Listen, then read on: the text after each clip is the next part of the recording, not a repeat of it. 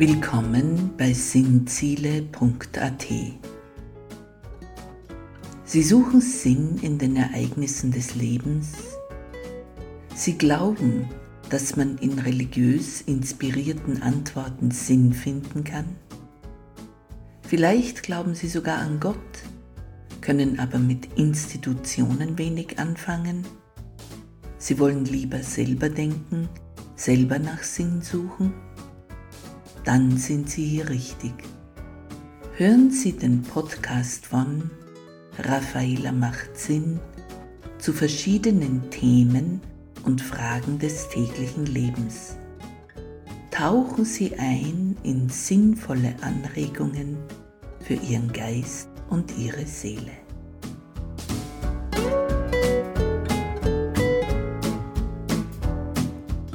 Guten Tag bei Raffaela macht Sinn. Heute im Themenkreis 8 Tod und dann werfen wir im Pott 2 den Scheinwerfer auf christliche Vorstellungen zum Leben nach dem Tod. Es geht in diesem Pott um einen Überblick über die wichtigsten Vorstellungen, die in der Christenheit kursieren, wenn es um das Leben nach dem Tod geht. Wir müssen aber mitbedenken, dass die Vorstellungen zwar generell ähnlich sind, aber in verschiedenen Denominationen trotzdem da und dort Unterschiede von den anderen christlichen Gemeinschaften existieren, gelebt und gefeiert werden. Was allen christlichen Gemeinschaften gemein ist, ist die Hoffnung auf Auferstehung im Leib dank dem Erlöser Jesus Christus, dem Ersten der Auferstandenen. Da heißt es in 1. Thessaloniker 4, 16 und 17, Denn der Herr selbst wird vom Himmel herabkommen, wenn der Befehl ergeht, der Erzengel ruft und die Posaune Gottes, also eigentlich die Schofa Gottes, erschallt. Zuerst werden die in Christus Verstorbenen auferstehen, dann werden wir, die Lebenden, die noch übrig sind, zugleich mit ihnen auf den Wolken in die Luft entrückt zur Begegnung mit dem Herrn dann werden wir immer beim Herrn sein. Auch Hiob im Ersten Testament bezeugt seinen Glauben an ein Leben nach dem Tod bei Gott. In Hiob 1927 sagt er, Ihn selber, damit meint er Gott den Höchsten, werde ich dann für mich schauen meine Augen werden ihn sehen, nicht mehr fremd. Im Glaubensbekenntnis der katholischen Kirche heißt es dann auch, ich glaube an die Auferstehung der Toten. Im Christentum kristallisierte sich mit der Zeit die Idee von Himmel, Hölle und manchmal auch die von einem Fegefeuer heraus. Der Verlust der körperlichen Hülle führt Christen nicht zum großen Nichts, sondern führt dazu, dass unsere Seele, also der Mensch in einer für diese Welt nicht mehr sichtbaren Form, an einem anderen Ort weiterlebt, ja möglicherweise dort dann unsterblich ist. Was heißt Seele? fragten Schüler immer. Was ist das? Nun, meine Erklärung ging folgendermaßen. Wenn du glücklich bist, sagst du dann, mein kleiner Finger ist heute glücklich? Oder sagst du, ich bin heute glücklich? Wenn dir zum Heulen zumute ist, Sagst du dann, mein rechtes Knie ist heute so traurig? Oder sagst du, ich bin traurig? Wenn du dich zufrieden fühlst, sagst du dann, oh, meine Wade ist heute so zufrieden. Nein, du sagst, ich bin heute so zufrieden. Und dieses Ich, das da Glück, Trauer, Einsamkeit, Zufriedenheit, Freude, Ärger, Hoffnung und was alles noch fühlen kann, das kann man auch Seele nennen. Und diese Seele lebt in christlichen Vorstellungen ewig.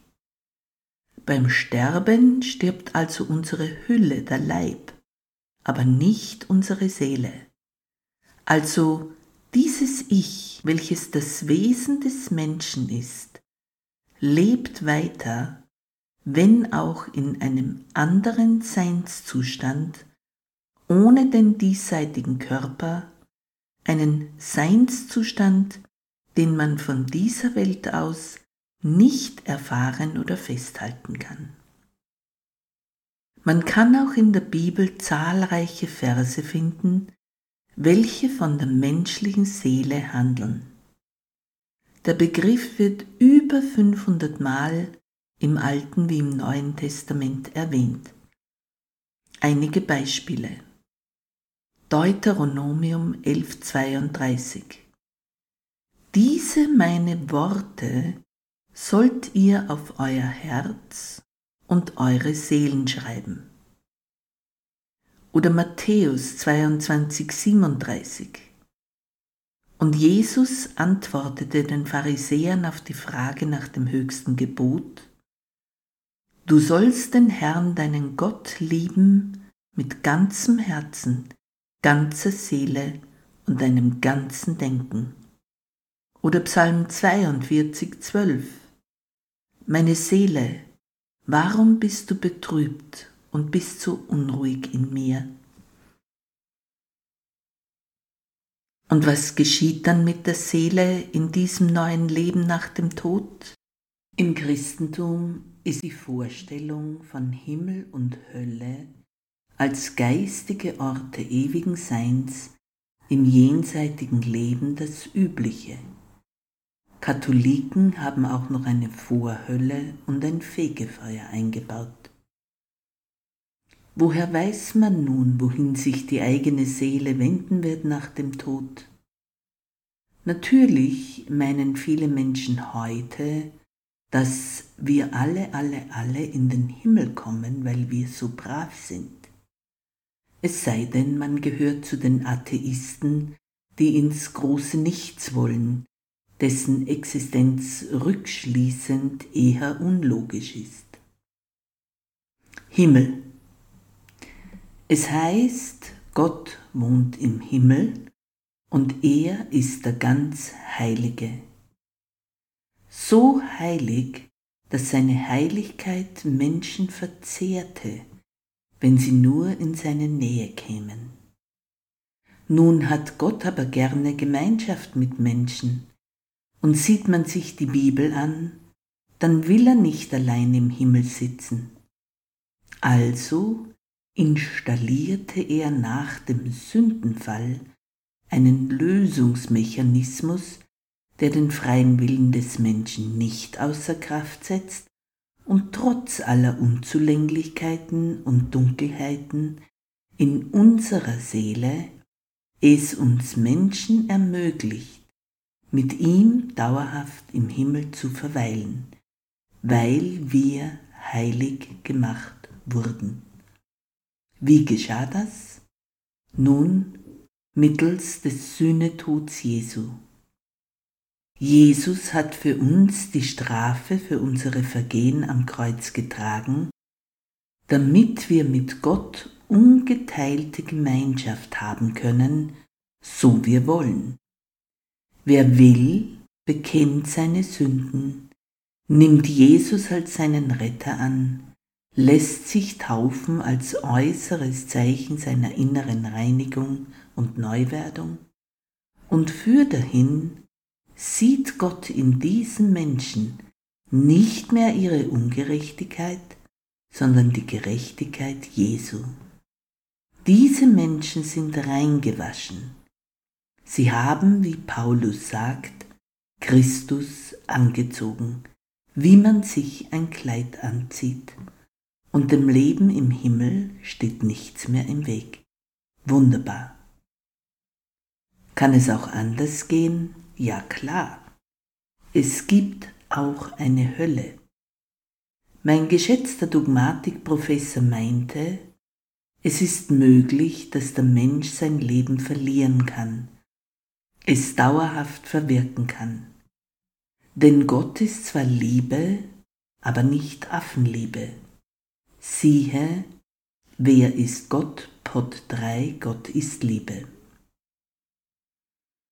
Der Mensch kann sich bewusst gegen Gott entscheiden und wird durch nichts gezwungen, mit Gott und seinen Heiligen im Himmel Gemeinschaft haben zu müssen. Was wird über Hölle theologisch gesagt? Es ist der Ort der Gottferne bei gleichzeitigem Wissen, dass es Gott und seine Liebe gibt, diese aber nicht mehr für einen erreichbar ist und man ganz anders ewig leben könnte, als man sich entschieden hat zu tun, ohne Mangel, ohne Dunkelheit, ohne Schmerz, ohne Neid und Gier, die in einem brennt und nicht mehr gestillt werden kann, ohne tiefste Einsamkeit und so weiter und so fort.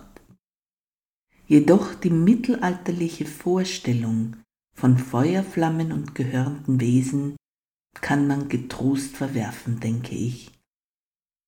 Sie sind Symbole für das, wie man sich wohl dort fühlen könnte. Auf alle Fälle ein erschreckender Ort, an den man als Mensch, denke ich, nicht will. Wobei sich schon die Frage stellt, ob man ein Leben lang übel leben, Böses tun, gemein sein, Hass verbreiten, morden und brandschatzen kann, und im Moment des Todes schreit man schnell, tut mir leid, und die Sache ist erledigt? Ich denke nicht. Wer seine Seele dermaßen vergewaltigte zum Bösen ein Leben lang, der wird, nur weil er seine Hülle verliert, nicht plötzlich eine andere Seele sein als vorher. Wie man lebte, macht sicherlich einen Unterschied, wobei ich nicht mit der katholischen Sicht übereinstimme, dass man sich den Himmel mit Hilfe guter Werke verdienen könnte. Es heißt in der Bibel, das Herz des Menschen wird gewogen. Darauf kommt es also an. Himmel ist immer Gnade Gottes, und man kann sich da nicht berechnend hineinschwindeln, weder durch gute Werke noch durch Wohlverhalten. Aber zu behaupten, wie bei so manchem Menschen gang und gäbe ist, ich habe nichts gestohlen, ich habe keinen ermordet, daher komme ich wohl in den Himmel, ist auch ein Trugschluss. So billig wird es den Himmel wohl nicht geben. Wer weiß, wie so manch einer erstaunt sein wird, wer wohl aller in diesem Himmel sein wird. Vielleicht ist manch einer da, den wir dort nicht erwartet hätten. Und möglicherweise suchen wir den einen oder anderen, der Selbstgerechten vergeblich. Was ich nicht glaube, sind die 90 Prozent der Menschheit, die laut manch evangelikaler Prediger alle in die Hölle kommen. Es wäre wohl ein Armutszeugnis Jesu und Gott des Herrn, der es nicht schaffte, Erlösung so anzulegen, dass seine Liebe noch wegwaschen kann oder noch ebnen kann, was ungerade ist. Dann hätte Satan ja gesiegt. Aber zu meinen, es wäre eine breite Straße in den Himmel mit eingebauter Automatik, ist auch vermessen. In einem späteren Pod zum Thema werde ich noch in etwas mehr Detail darauf eingehen. Nun, die katholische Kirche baute noch das Fegefeuer ein, welches in der Bibel nicht erwähnt wird. Fegefeuer würde bedeuten, dass Menschen, die nicht so gut lebten, dass sie gleich in den Himmel kommen könnten, wo Gott der Heilige lebt, und das muss die Seele ja erst aushalten, die kommen in eine Art Reinigungsfeuer. Dieses Purgatorium reinigt sie von den letzten Resten Dunkelheit und Bosheit, bis die Seele so rein ist, dass sie sich nun auch in den Himmel begeben darf. Warum kommt das biblisch nicht vor? Weil es das einmalige Opfer Jesu Christi verneinte. Entweder wir kommen dank seiner Gerechtigkeit, Heiligkeit und Tat, die wir anziehen in den Himmel, oder wir kommen aufgrund unserer Taten und unseres Leidens in den Himmel. Beides geht irgendwie nicht. Also vielleicht doch kein Fegefeuer? In meiner Kindheit lernte ich noch in der ersten und zweiten Volksschule von einer Vorhölle. Da wären die Seelen bis zum jüngsten Gericht, dem letzten Tag der Menschheit, also bis zur Auferstehung im Leib, wartend aufgehoben. Für mich war diese Vorstellung unerträglich. Vor meinem geistigen kindlichen Auge sah ich die Seelen aufgestapelt in einer Höhle. Ich sah die Seelen aufgestapelt in riesigen Türmen wie aufeinanderliegende dünne Hostien, wartend auf die Ewigkeit, die ewiglich nie kam, vielleicht erst in tausenden von Jahren käme. Und während der ganzen Zeit können alle diese aufgestapelten Seelen nichts tun. Sie liegen nur da, sonst nichts. Nun, dieses Thema hat sich scheint's in der katholischen Kirche erledigt. Denn kein Mensch mehr spricht von einer Vorhölle. Dem Herrn sei es gepfiffen und getrommelt. Der jüngste Tag oder auch das jüngste Gericht. Im Christentum gibt es die Vorstellung, dass der Mensch irgendwann einmal Rechenschaft über seine Taten und sein Leben ablegen muss. Wir hoffen dies stark in Bezug auf jene, die uns schwer Unrecht taten, vergessen aber, dass manche vielleicht auch unser Tun ihnen gegenüber als schweres Unrecht empfanden. Wie gut, dass Gott der Richter bei diesem letzten Gericht ist, er zerbricht die Macht des Bösen für immer bei diesem jüngsten Gericht.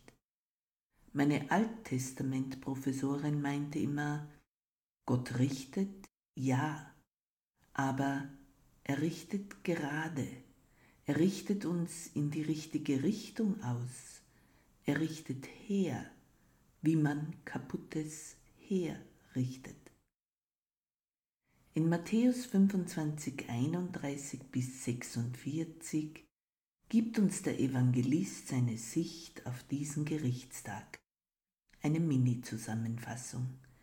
Es wird sich der Menschensohn, man darf annehmen, dass Matthäus hier Jesus meint, auf den Thron seiner Herrlichkeit setzen, und er wird alle richten nach ihrer Barmherzigkeit, die zu seiner rechten Seite waren barmherzig, und dürfen folglich das Himmelreich mit ihm teilen, die zu seiner Linken haben Barmherzigkeit versagt und kommen dafür in die ewige Finsternis. Ich denke, der Punkt ist gemacht, das Bild ist klar. Zusatz Barmherzigkeit wird sicherlich im Herzen gemessen werden, als Herzenshaltung, nicht als Akkumulation von äußerlichen Taten. Amen.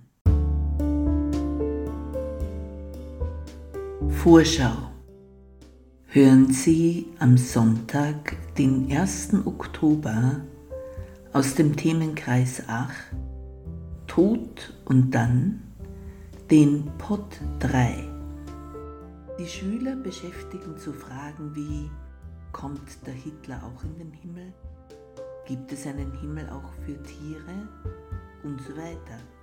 Wir werden uns das etwas näher anschauen und rückschließende Antwortversuche versuchen, soweit man irgendetwas Verbindliches zum Thema sagen kann. Bis dahin verbleibe ich, Ihre Raffaela, und Gott segne Sie.